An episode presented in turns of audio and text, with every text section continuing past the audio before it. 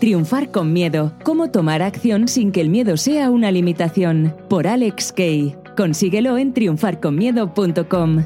Buenas, buenas, bienvenido, bienvenida a un episodio más de mi podcast En mis propias palabras, donde cada semana te cuento un poco sobre lo que a mí me haya ayudado a ser mejor persona o mejor profesional.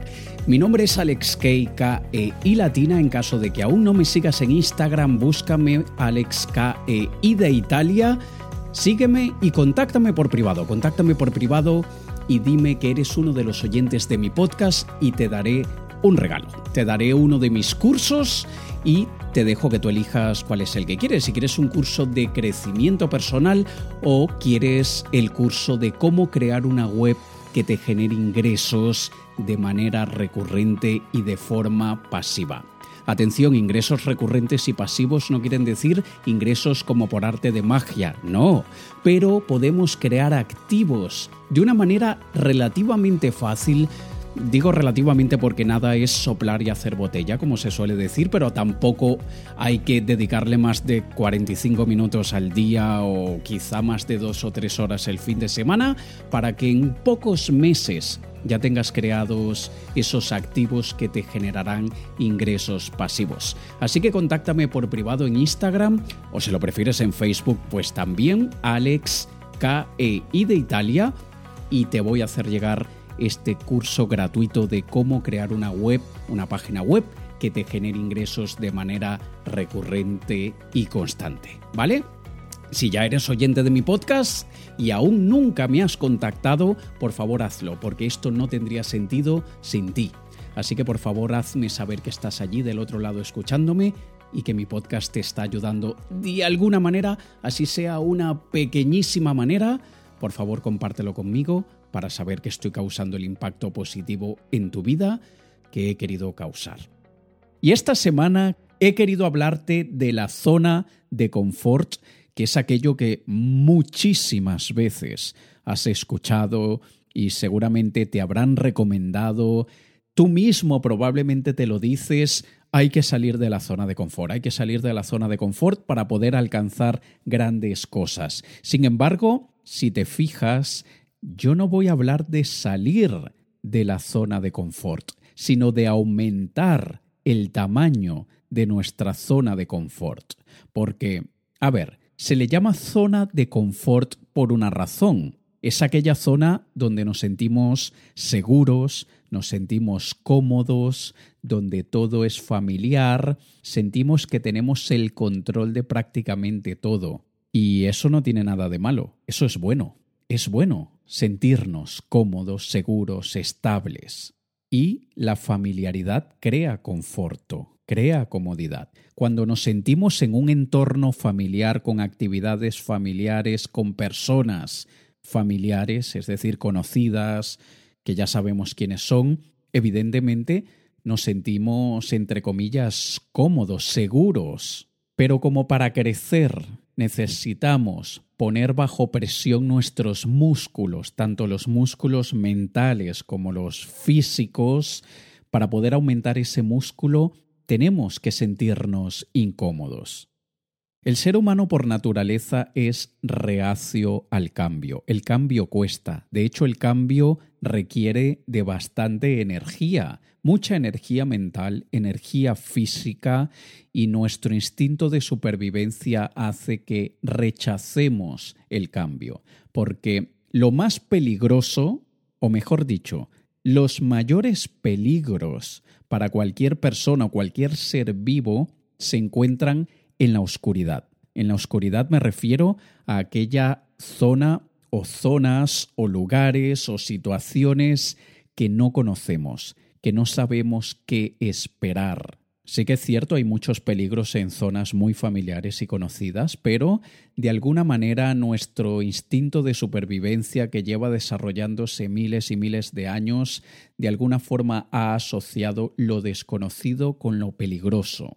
Pero al mismo tiempo, tenemos que ser conscientes que en aquellas zonas desconocidas, en aquellas circunstancias o momentos en los que no nos sentimos que controlamos todo, es allí donde se encuentran también muchísimas oportunidades. Yo creo que estarás de acuerdo conmigo en que hay muchas más oportunidades en lugares donde nunca hemos estado, en lugares a donde nunca hemos ido, que en aquellos lugares donde estamos a diario y que conocemos perfectamente bien. ¿Estás de acuerdo conmigo? Hay algunos que dicen quien no arriesga no gana. Bueno, sí, sí, en, muchos casos es así. Eh, no siempre, pero en muchos casos es así. Lo que es un hecho incuestionable, y esto sí que no lo podemos negar, es que siempre que nos lanzamos a una aventura, aprendemos muchísimo. Aprendemos de cosas buenas, de cosas no tan buenas, y desde luego que crecemos. Eso nos hace mejor personas y debemos buscar esas aventuras. Probablemente ya lo has escuchado, si no estamos creciendo, estamos muriendo debemos siempre buscar el crecimiento. De hecho, hay algunas personas que cuando se enteraron que lancé este podcast y han escuchado alguno de los episodios y son personas que están acostumbradas a verme o escucharme en un entorno de negocios, de marketing, de empresa, se quedaron un poco extrañadas de por qué hablo tanto de asuntos que tienen más que ver con el área de probablemente de la autoayuda, del crecimiento personal. Y es que hay una razón muy simple, es que si no crecemos como personas, es muy difícil hacer crecer cualquier negocio. Debemos crecer como personas, siempre debemos perseguir ese crecimiento. Y es imposible conseguir más y mejores cosas quedándonos del mismo tamaño, quedándonos en, el mismo estado actual en el que estamos actualmente. Debemos buscar salir de este estado actual si queremos un cambio significativo en nuestras vidas. Y a ver, yo entiendo que no todas las personas quieran crecer, ni quieren más ni mejores cosas. Lo entiendo, pero a mí personalmente me parecen patéticas, te lo digo así honestamente, y de hecho, aquí entre tú y yo, entre nos, no creo ni siquiera que ese tipo de personas me esté escuchando porque ni siquiera buscan escuchar cualquier tipo de contenido que expanda su conocimiento, su mente, su visión. Pero cada quien hace con su vida lo que le parece, ¿no? ¿Y quién somos nosotros para criticarlos? Pero nosotros, que sí somos personas que queremos conseguir más, somos personas ambiciosas, personas que cada día queremos ser mejores, que queremos dejar una huella en el mundo y cambiar miles de vidas para mejor, arrasar en todo lo que nos proponemos, entonces nuestra zona de confort podría llegar a ser nuestra peor enemiga. Así que, como te he dicho antes, en vez de hablar de cómo salir de nuestra zona de confort, vamos a ver cómo aumentarla. Vamos a aumentar aquello que nos hace sentir cómodos y seguros.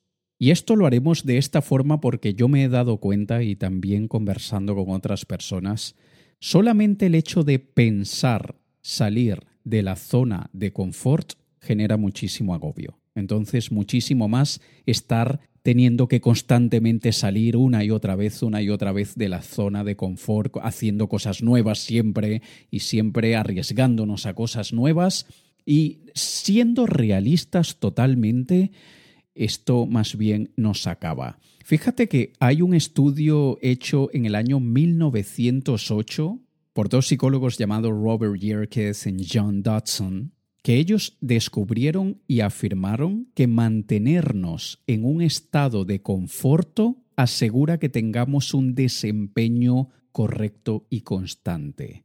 Repito, mantenernos en un estado de conforto asegura que podamos tener un desempeño estable e inclusive que seamos más productivos. Estoy seguro que esto no lo habías escuchado con frecuencia. A ver, siempre me han recomendado lo totalmente opuesto. ¿Cómo me estás diciendo que dos psicólogos de allá por el año 1908 ahora me vienen a decir que quedarme en mi zona de confort me hace más productivo? ¿De qué va esto? Pero es que tiene todo el sentido del mundo, porque hay muchos procesos mentales que se activan para mal, para lo negativo, o sea, que nos perjudican más bien cada vez que estamos saliendo de la zona de confort. Porque, ¿qué es lo que genera la zona de confort? Tranquilidad, paz, felicidad, pero ¿qué genera lo opuesto? Salir de ella. Ansiedad, estrés, temores, pánico.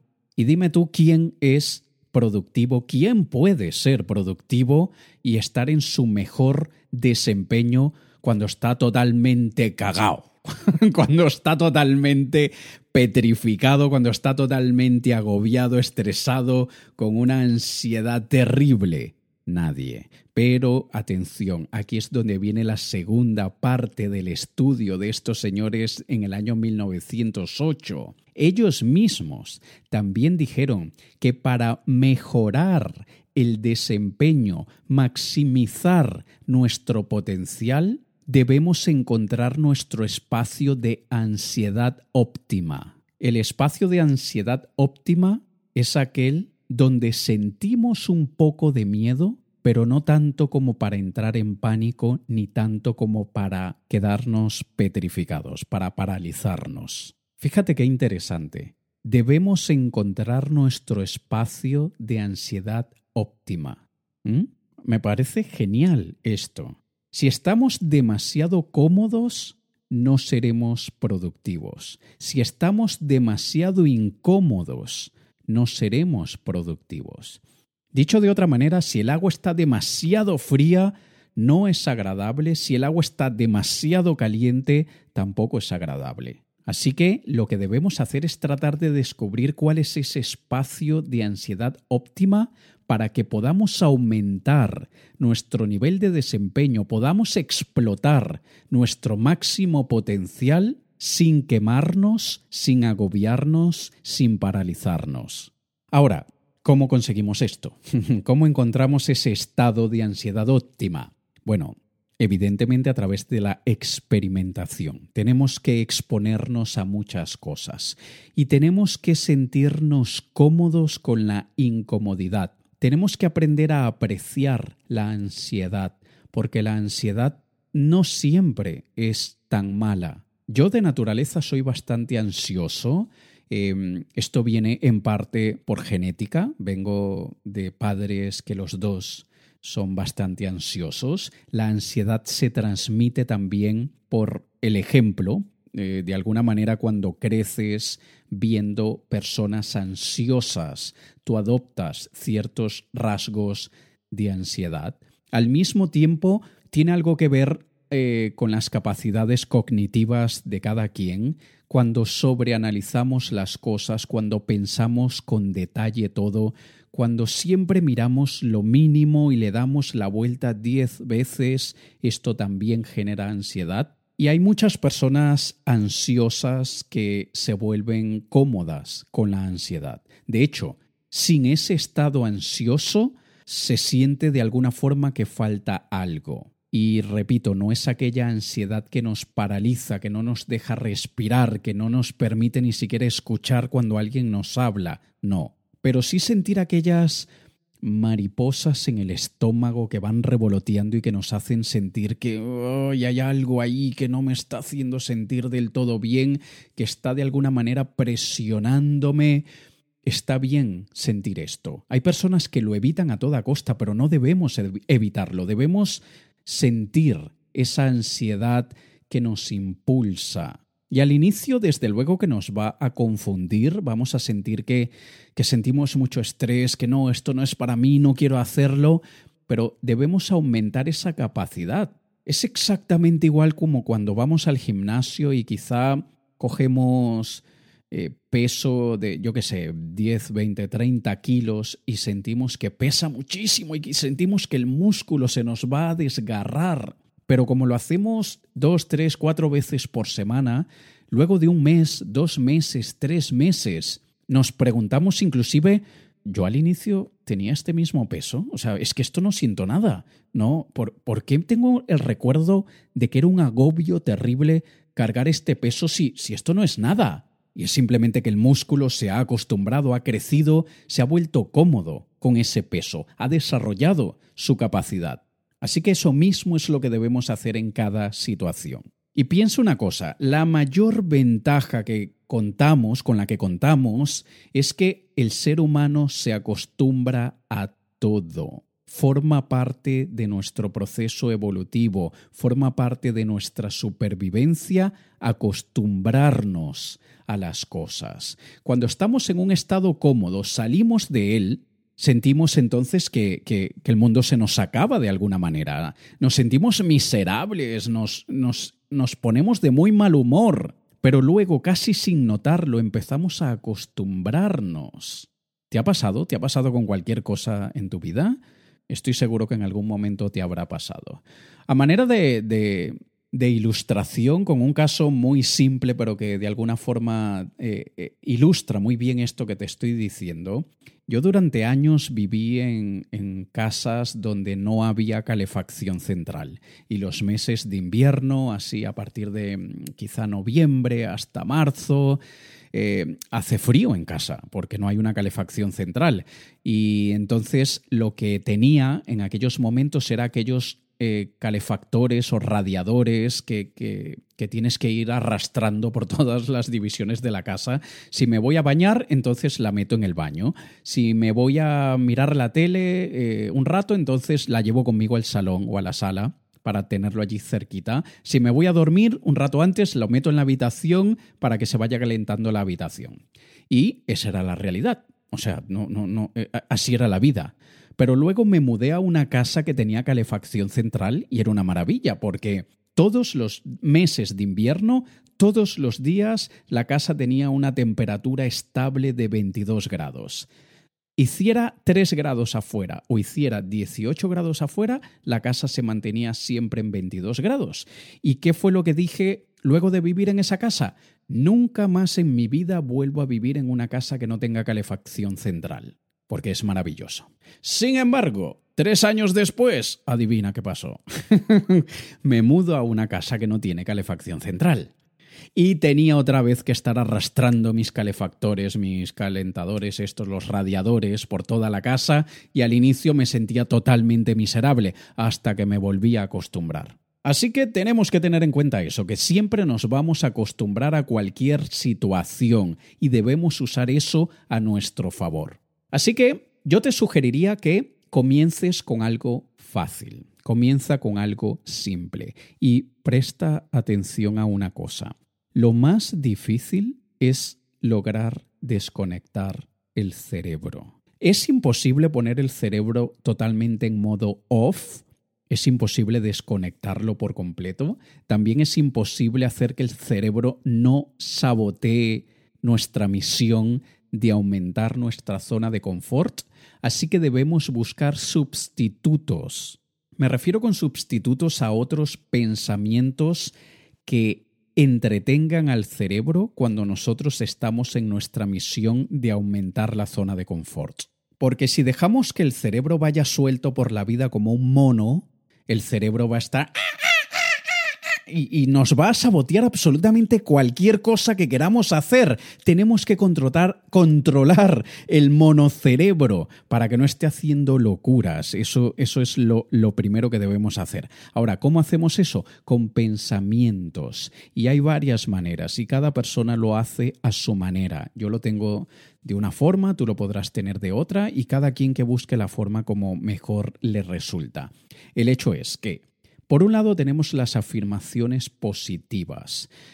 Algunos piensan que esto es una grandísima tontería, una grandísima chorrada, que esto no sirve, pero ten en cuenta que personas como Arnold Schwarzenegger, Oprah Winfrey, Jim Carrey, entre muchos otros, le atribuyen a las afirmaciones positivas muchísimos de sus logros. Así que si personas tan exitosas como Arnold Schwarzenegger, Jim Carrey, Oprah Winfrey, entre otros, me dicen que las afirmaciones positivas los ayudaron a conseguir grandes cosas, pues te imaginarás que yo tomo nota y digo, pues adelante, yo también quiero probarlo. Así que una manera es eso, siempre mantener afirmaciones que te ayuden a quedarte en un estado positivo y contrarresten el ruido de no quiero hacer esto, no me apetece, me da miedo, esto es algo que, a mí, que no va conmigo, hay personas a las quienes les ha ido muy mal, me voy a morir, lo que sea. Tenemos que apagar el radio, el, el monorradio FM del cerebro, ese, mono, ese cerebro de mono que todos tenemos para nosotros poder trabajar por aquello que queremos. Así que una de las alternativas que tienes es siempre con afirmaciones positivas. También otra de las maneras muy similares teniendo un mantra. Un mantra es como puede ser una afirmación que repites constantemente y tú vas repitiendo el mantra a medida que estás haciendo algo que te hace sentir incómodo. Por ejemplo, yo en la época en la que sufrí de más ansiedad y estrés, mi mantra era soy una persona sumamente relajada y tranquila, soy una persona sumamente relajada y tranquila, soy una persona sumamente relajada y tranquila. Y así lo iba repitiendo. Es una afirmación positiva y al mismo tiempo un mantra que voy repitiendo constantemente. ¿Por qué hacemos esto? Esto es una especie de hackeo cerebral. Estamos hackeando el cerebro con los mantras, bien sea con una afirmación positiva o con un... cualquier cosa, lo que tú quieras. Lo que estamos haciendo es hackeando el cerebro. Quiero que te imagines los neurotransmisores, las dendritas conectándose entre ellas y nuestro hacking, estamos como un hacker entrando en el cerebro e inyectando código beneficioso, no malicioso, estamos inyectando código beneficioso en el cerebro para cambiar una conducta, una actitud, un hábito, porque también creamos la costumbre de quejarnos por todo y de que creer que todo es mucho más difícil de lo que realmente es. Así que, cuando hacemos afirmaciones positivas o un mantra, lo que estamos es hackeando el cerebro. Otra forma que tienes es contando, y esta a mí también me funciona, sobre todo con actividades que están fuera de mi zona de confort, pero más bien por por bien sea por pereza o porque no me gustan. Entonces son actividades que no disfruto y yo lo que hago es contar. A medida que yo estoy haciendo la actividad que no me gusta, cuento. Así literalmente contar. Uno, dos, tres, cuatro, cinco, así, así tal cual. Y fíjate, me pasa a veces cuando voy a grabar mis vídeos para, para las redes sociales o un curso de formación, a veces ese primer impulso me cuesta un montón, me cuesta muchísimo. Y por eso es que yo tengo un cartel en mi despacho que dice, el truco es empezar. Si yo logro empezar, hago todo lo que haga falta. Inclusive, eh, te lo confieso, grabando este mismo podcast, para empezar a grabarlo, ah, me lo pienso un montón. Ay, espera, es que tengo otras cosas más importantes que hacer. Ay, espera que tengo que hacer una llamada. Ay, espera que tengo que enviar algún email. Y mi cerebro empieza así a inventarse historias de mono y yo tengo que apagarlo. Así que yo digo, voy a grabar el podcast o voy a grabar mis vídeos y empiezo a contar uno, dos, y mientras estoy contando, al mismo tiempo estoy buscando el micrófono, poniéndolo en el lugar, o quizá poniendo la cámara, poniendo las luces, lo que sea que haga falta. Pero no estoy dejando que mi cerebro salte como un mono. Estoy haciendo que los números sustituyan cualquier pensamiento que vaya suelto, sin cadena, sin control por ahí por el cerebro. ¿Me entiendes? Así que eso es una manera. Y también relacionado con lo de contar, hay un método llamado la regla de los cinco segundos, eh, eh, popularizado por Mel Robbins. Me encanta Mel Robbins, por cierto. Yo, yo digo que ojalá eh, fuese mi madre, ella. Me encantaría tener una madre así como Mel Robbins. Em, el hecho es que ella dice que con la técnica de los cinco segundos ella cuenta como el lanzamiento de un cohete. Five, four, three, two, one, go. Y ella se forza, se, se obliga a hacer lo que tenga que hacer luego de contar 5, 4, 3, 2, 1, lanzamiento. Y esto lo que hace es que tú desconectas el hábito del cerebro de buscar las excusas de por qué no. Es imposible estar contando y al mismo tiempo estar diciendo, mm, no, es que me quiero quedar un rato más en la cama porque es que tengo mucho sueño hoy. No, es muy, muy complicado hacer las dos cosas en simultáneo. Así que podrías también tenerlo allí como alternativa, ¿vale? Otra manera es siempre haciendo el gamification, la, la ¿cómo se le dice en español la gamification? es juguetificación, o sea, convertirlo todo en un juego para que sea divertido, te sientas tonto, te sientas tonta y, y ese es el objetivo, no en el mal sentido, sino divertirse, hacer que que, que, podamos pasarlo bien a medida que estamos obteniendo un beneficio. Por ejemplo, puedes batir tu récord en tiempo de cuánto te demoras en, en, yo qué sé, en vestirte para ir a, hacer ejercicio, por ejemplo. O puedes llevar un, diario o récord de, de, cuántas veces te ha tomado conseguir un sí luego de tantos no, de tantos rechazos que te dan los clientes o, lo que sea. Tú tienes que buscar la situación en la que quieras aumentar tu zona de confort y, lo haces un juego para que, para que no veas eh, eh, eso como un agobio, como algo que realmente te deja un muy mal sabor de boca, porque cuando hacemos cosas que nos saben mal, que, que no disfrutamos, en realidad no estamos siendo productivos y no estamos avanzando. ¿Vale? Y de hecho te propongo que hagas algo. Fíjate, yo te propongo que hagas una lista de cinco cosas que te hagan sentir incómodo. Una lista de cinco cosas que sabes que no te gustan mucho. No tienen que ser demasiado grandes, ¿vale? Puede ser desde pasar un fin de semana con amigos o familiares que sabes que no te gusta demasiado estar con ellos porque yo qué sé, porque te obligan a cantar karaoke, porque te, quizá están siempre hablando de la vida de los demás, eh, ¿cómo se le, no sé cómo le dirás, cotilleo, chismes, eh, fofocas, como se le dice en Portugal, cualquier cosa, o sea, busca cinco cosas que te hagan sentir incómodo, ¿vale? Y luego elige un día de la semana para que hagas cada una de ellas. Por ejemplo, el sábado me voy a reunir con este amigo que siempre está hablando de sus hijos pequeños. Y toda la conversación es basada en lo que hacen los hijos, de lo que hicieron los hijos, de lo que comieron los hijos, todo mis hijos, mis hijos, mis hijos.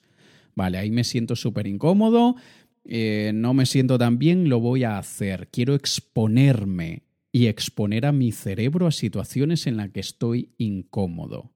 Y esto tú lo puedes ir aumentando, transformando como tú quieras, ¿vale? Y eh, te acabo de poner un ejemplo muy básico y muy tonto, pero la idea es que tú busques lo que sea que a ti te haga salir un poco de la zona de confort.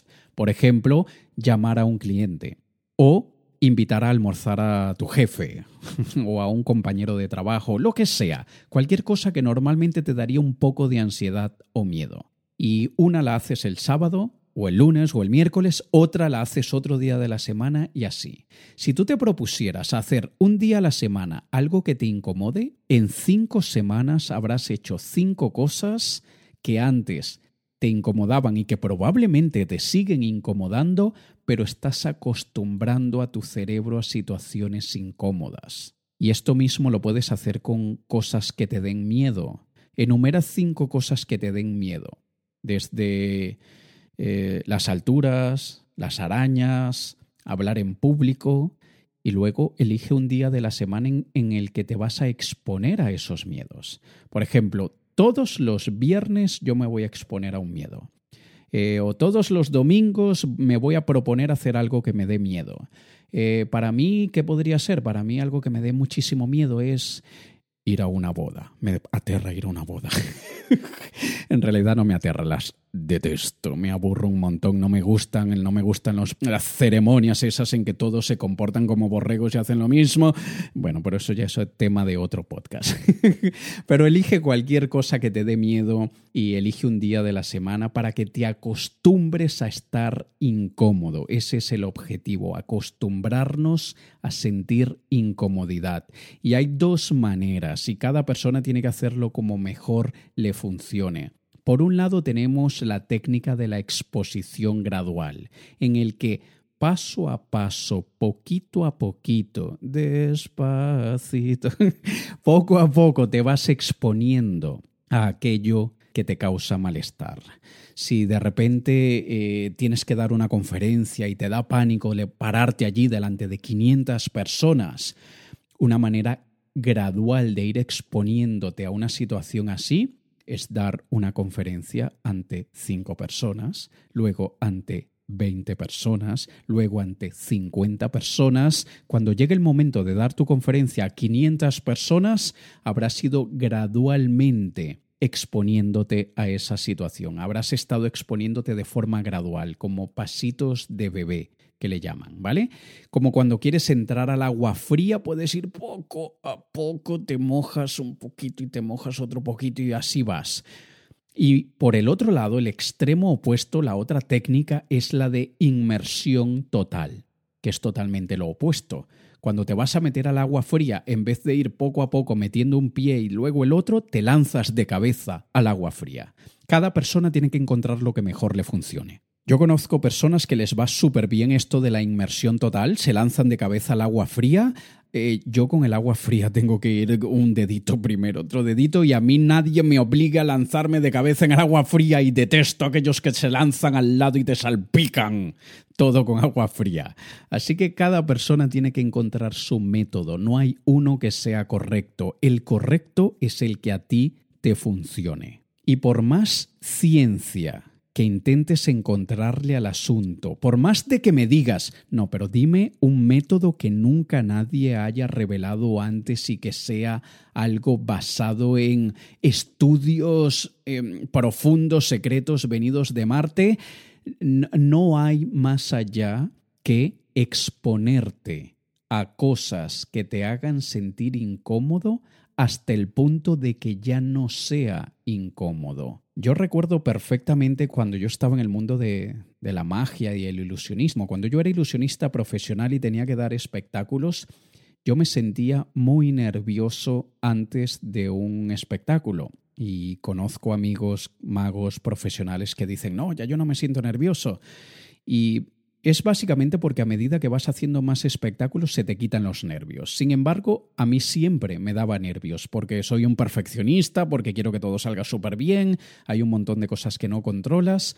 Y yo me, daba, yo me daba cuenta que cuando tenía un espectáculo en una sala de teatro que nunca había estado, en la que nunca había trabajado, me daba muchísimo miedo pararme allí en el escenario. Y lo que empecé a hacer luego fue a visitar la sala de teatros antes la sala de teatro donde me iba a presentar yo y a veces asistía como parte del público, otras veces iba a hablar con los técnicos y les decía, permíteme subirme al escenario que necesito tomar unas medidas. Mentira, lo que yo estaba era buscando sentirme familiarizado con el espacio y miraba hacia arriba, miraba hacia los lados y me visualizaba ya durante el espectáculo para que cuando llegara el momento ya el espacio fuese familiar, ya no era un lugar desconocido, porque muchas veces a lo único a lo que le tememos es a lo desconocido, así que vamos a dejar de que vamos a conseguir de que ya no sea desconocido, vamos a hacerlo familiar, vamos a hacerlo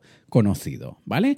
Así que de esa misma forma, con cualquier cosa que tú tengas que hacer, ve haciendo poco a poco o con inmersión total, lo que sea, pero vuélvelo normal, habitual, común, familiar. Y al inicio tendrás que hacer como algunos recomiendan, fíngelo hasta que lo consigas. Finge que te sientes cómodo hasta que de verdad te sientas cómodo. Haz cada día algo que te asuste, haz cada día algo que te haga sentir incómodo. Cada día utiliza el músculo de la incomodidad y sobre todo intenta, intenta de mil y un maneras posibles de no dejar que el músculo de la incomodidad se enfríe porque poner en movimiento un cuerpo que esté en reposo requiere de muchísima más energía que mantener en movimiento un cuerpo que ya está en movimiento. Poner a andar un tren de 500 toneladas requiere demasiada energía, pero una vez que el tren está andando, mantenerlo andando requiere de mucha menos energía. Lo mismo pasa con absolutamente todo lo que hagamos, incluyendo aquello que hagamos o dejemos de hacer por mantenernos dentro de nuestra zona de confort y para que no estés sufriendo y agobiado constantemente cada vez que te propongas salir de la zona de confort, yo lo que he querido con este episodio es recomendarte aumentar el tamaño de tu zona de confort. Aumenta lo que te hace sentir cómodo.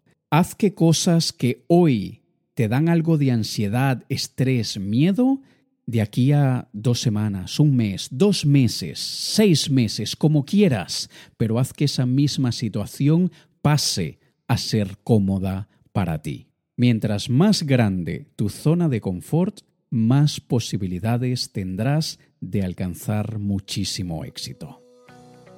Así que adelante, manos a la obra y por favor, mantente en contacto conmigo, cuéntame si tienes algún método que tú utilizas para aumentar el tamaño de tu zona de confort, por favor déjamelo en un comentario, bien sea en iVoox, en SoundCloud, en, en iTunes, donde quieras. Déjame tu review, déjame un comentario, también déjame algunas estrellitas si te ha gustado esto déjame cinco estrellas. Si te ha parecido muy bueno, déjame cuatro. Si te ha parecido mm, bien, no, ha estado mal, me dejas tres.